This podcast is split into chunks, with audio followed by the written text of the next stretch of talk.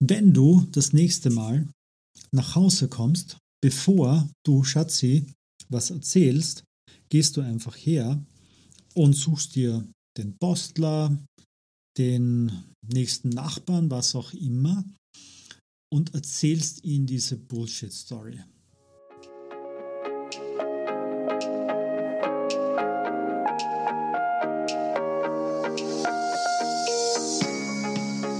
Herzlich willkommen im Bleibe anders Podcast von und mit Markus Spenger.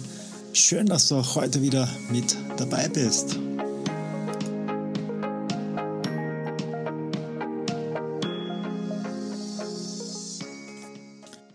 Wie viele Gedanken denkst du pro Tag im Durchschnitt? Welche Zahl kommt hier bei dir hoch? Sind es ein paar hundert? Ein paar tausend? Ein paar zehntausend? Oder ja, sechs- oder siebenstellig? Halt einmal kurz inne. Welche Zahl kommt bei dir hoch? Ich stelle diese Frage auch gerne in meinen Trainings. Das kommen die unterschiedlichsten Antworten. Und auch gerne die Frage, ja, was ist überhaupt ein Gedanke? Und auch hier gibt es viele Antworten, was nun ein Gedanke sein soll oder auch nicht. Wobei hier fällt mir auch dieses Zitat ein von einem großen amerikanischen Philosophen, Al Bundy, der zu seiner Frau in dieser Sitcom gesagt hat, Beck, wenn ich möchte, dass du weißt, was ich denke, dann würde ich es dir sagen. Und ja, wäre auch ein Zugang in der Kommunikation, was denke ich wirklich und was gebe ich da raus.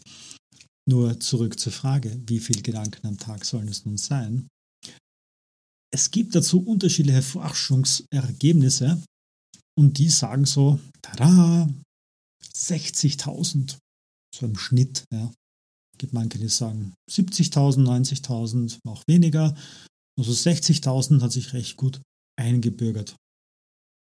Und die nächste spannende Erkenntnis ist, dass wir großteils der Gedanken, die wir heute denken, auch schon gestern gedacht haben und vorgestern und vorvorgestern. Hier spanne ich dich nicht weit auf die Folter.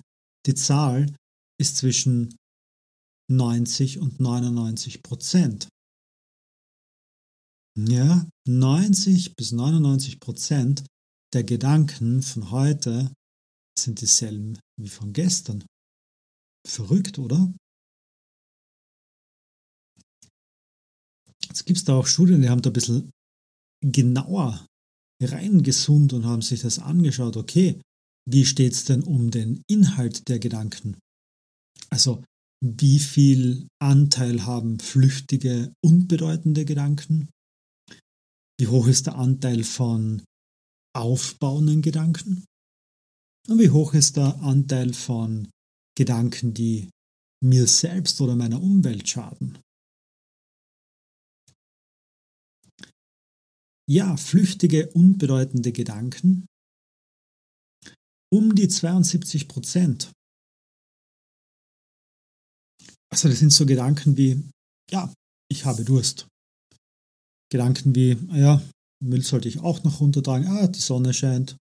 Oder beim Autofahren, uff, das war jetzt knapp, ja, gerade nochmal die Bremse rechtzeitig erwischt und und und, ja.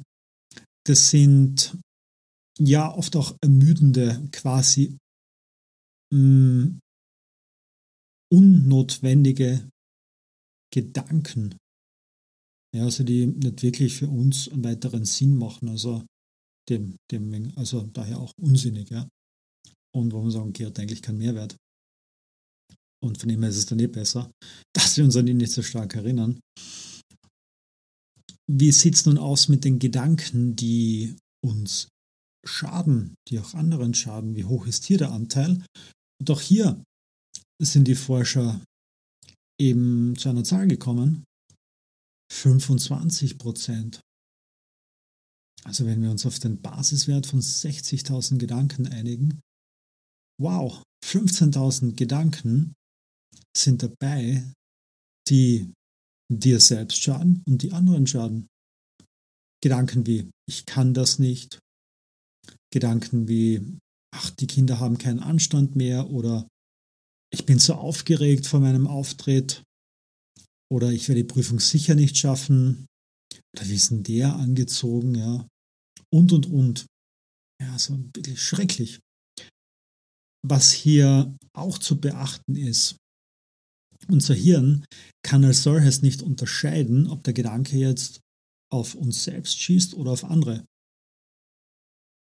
Grundsätzlich Bullshit, ja. Bullshit-Gedanke, that's it, ja. Ob der jetzt auf dich selbst zielt oder auf andere, macht deinem, in deinem Hirn einmal keinen Unterschied.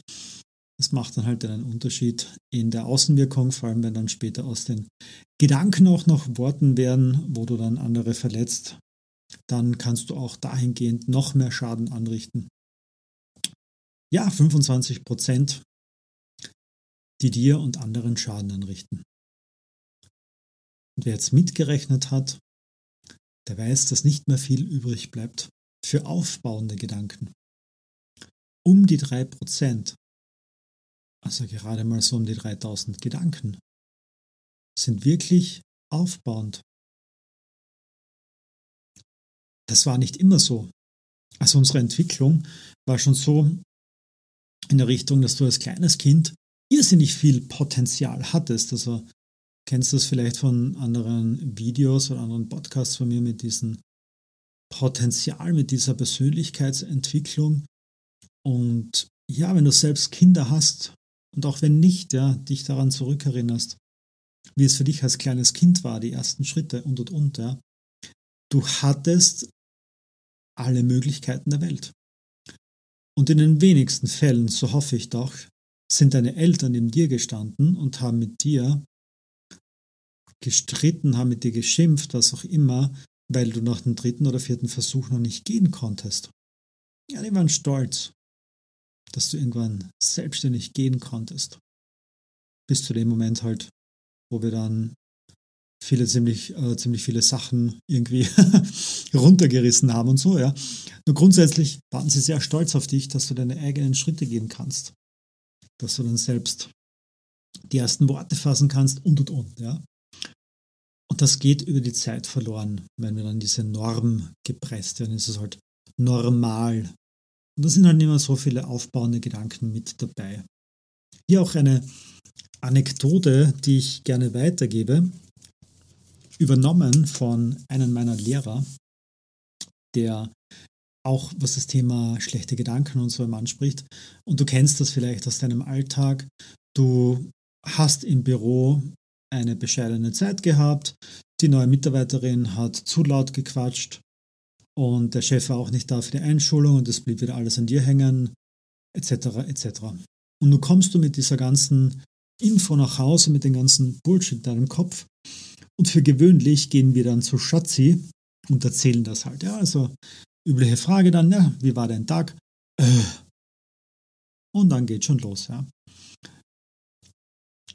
Das Blöde ist dabei, äh, jetzt nimmst du diesen ganzen Bullshit auch mit nach Hause und pflanzt das auch noch im Kopf von Schatzi, was auch nicht sehr klug ist, was der Beziehung auch nicht förderlich ist. Also von dem her die Idee dahinter, der Ratschlag, wenn du das nächste Mal nach Hause kommst, bevor du Schatzi was erzählst, gehst du einfach her und suchst dir den Postler, den nächsten Nachbarn, was auch immer, und erzählst ihm diese Bullshit-Story.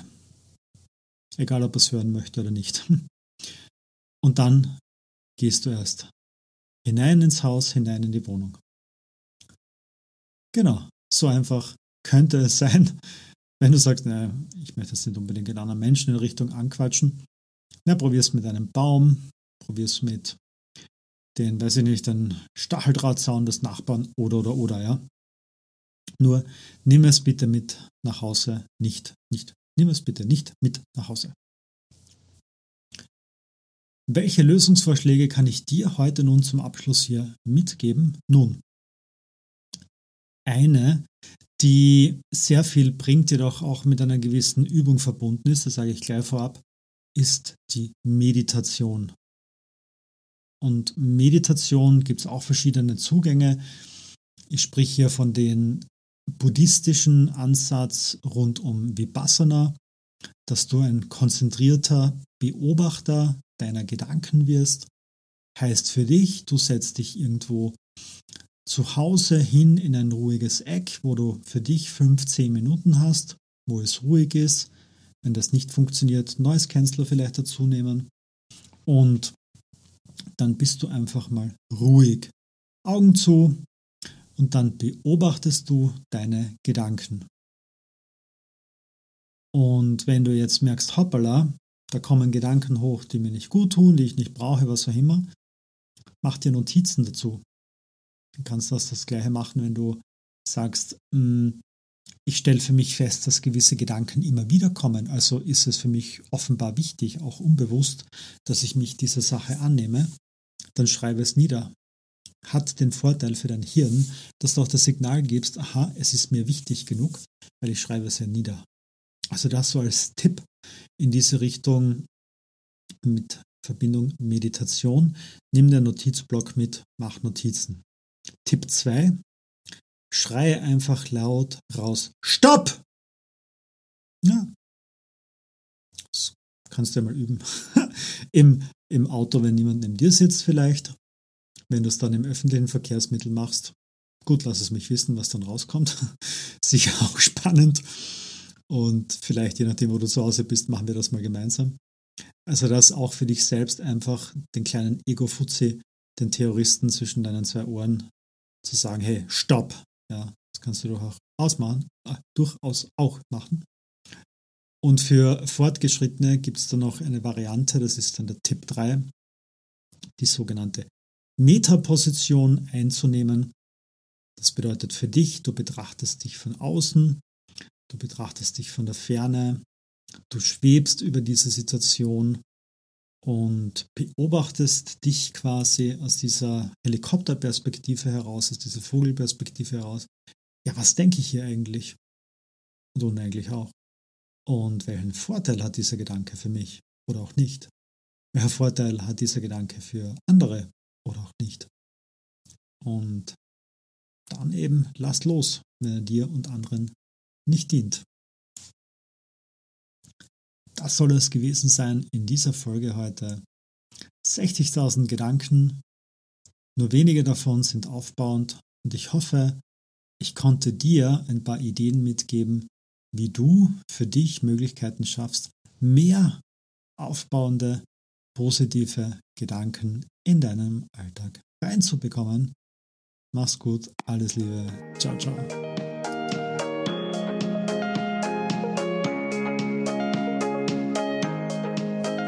Das war es auch schon wieder mit einer neuen Folge vom Bleibe anders Podcast. Ich hoffe, für dich war etwas mit dabei und es würde mich sehr freuen, wenn du diesen Podcast teilst in deiner Community. Wenn du mir 5 Sterne auf iTunes, Spotify und Co hinterlässt, damit noch viele weitere wundervolle Menschen wie du einen Mehrwert aus diesem Kanal ziehen können. Vielen lieben Dank vorab und bis zur nächsten Folge. Dein Markus.